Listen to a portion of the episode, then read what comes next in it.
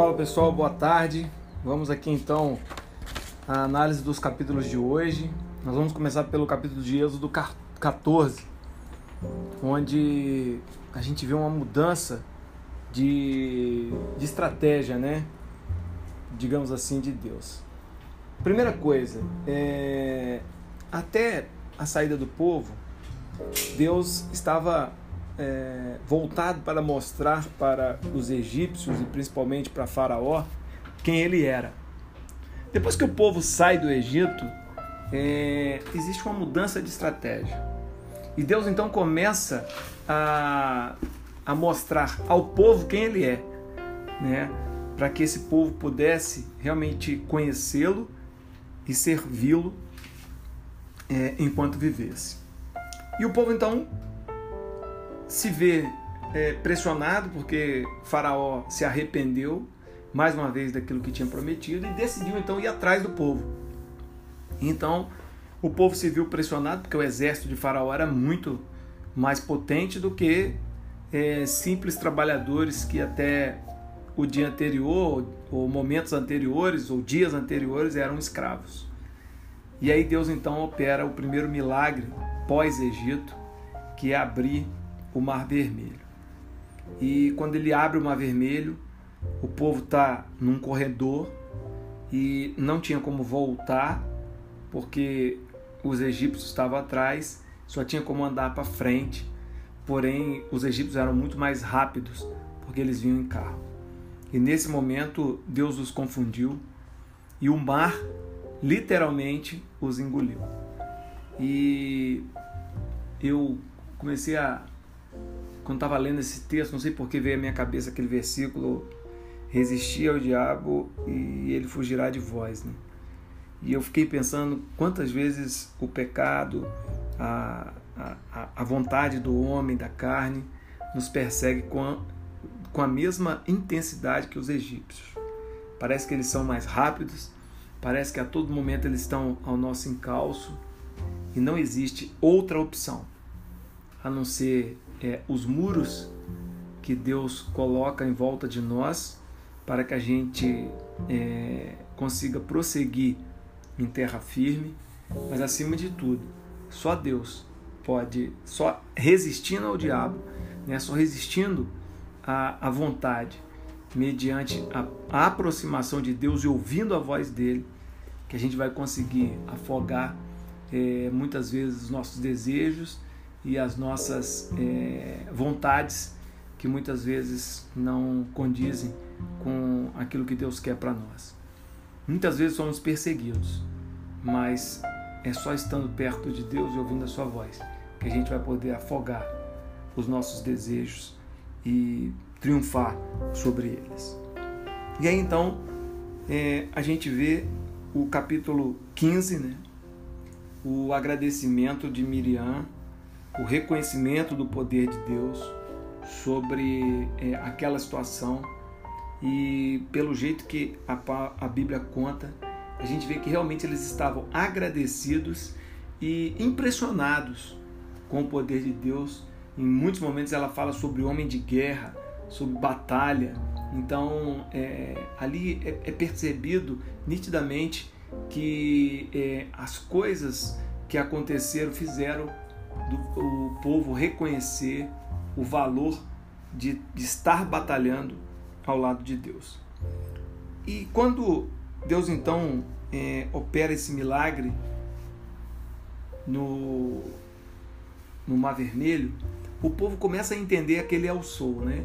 Moisés talvez começa a entender aquele eu sou que falou lá atrás, quando Deus chamou Moisés para essa missão, Deus falou para ele, ó, avisa lá que o eu sou te enviou.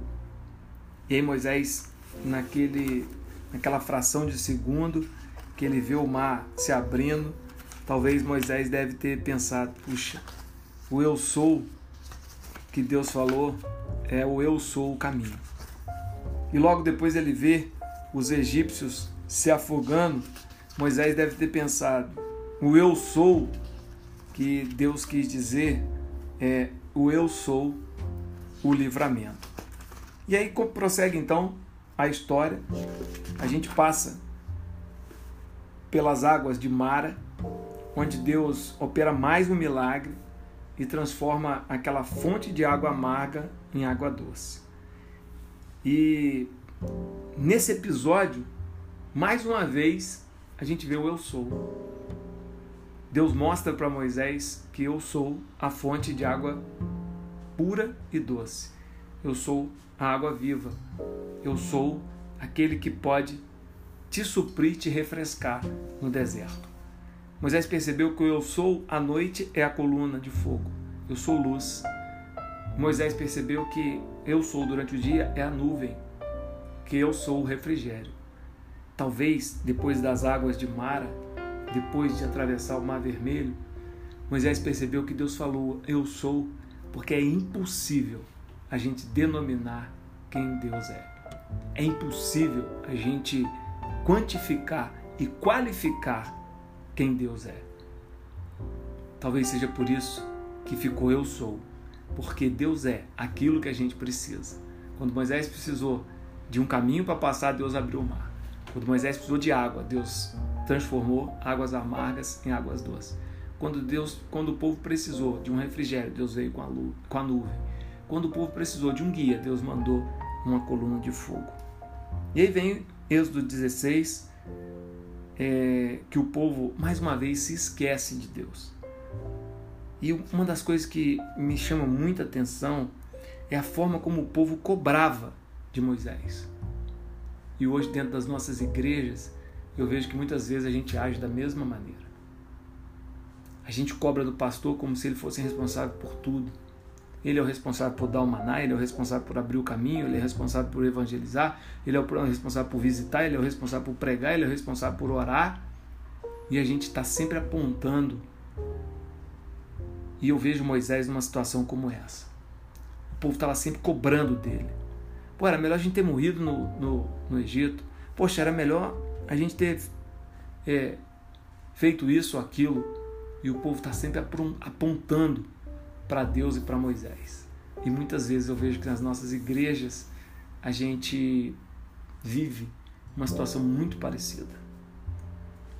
E aí, mais uma vez, o eu sou aparece.